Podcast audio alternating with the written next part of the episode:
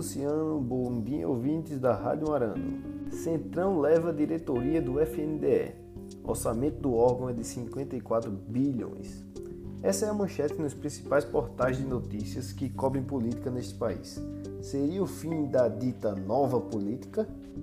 Infelizmente, o que vemos é repetir-se um governo fraco, em que o presidente se agarra à cadeira, distribuindo cargos muito relevantes para o futuro da nação, a troco de se manter no poder, tentando assim afastar de si a possibilidade de impeachment diante de todos os escândalos que o envolvem e sua família.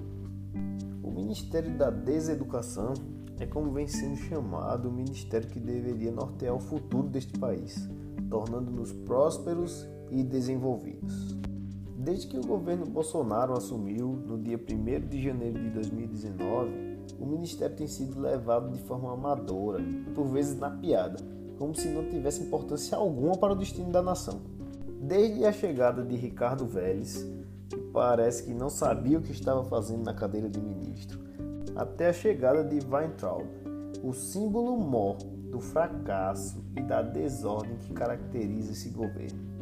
Alguém totalmente despreparado para a cadeira que assume, demonstrando total desrespeito pela pasta que ocupa, jogando no lixo o legado deixado pelo pernambucano Mendonça Filho.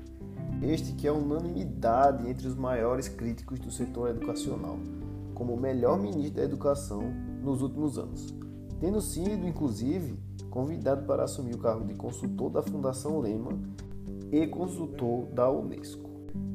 Infelizmente, o que vemos agora é o Ministério tornando-se uma moeda de troca.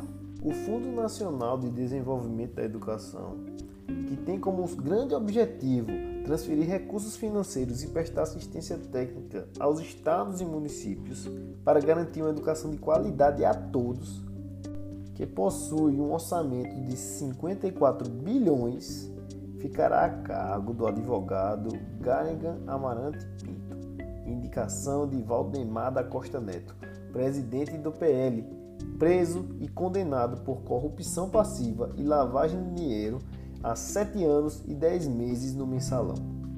É triste vermos o país jogar seu destino nas mãos dos corruptos. E vale a pena lembrar neste momento que uma nação que renega a educação de seu povo dá as costas ao seu futuro. Sou Felipe Barros para o Minuto Liberal da Rádio Marano.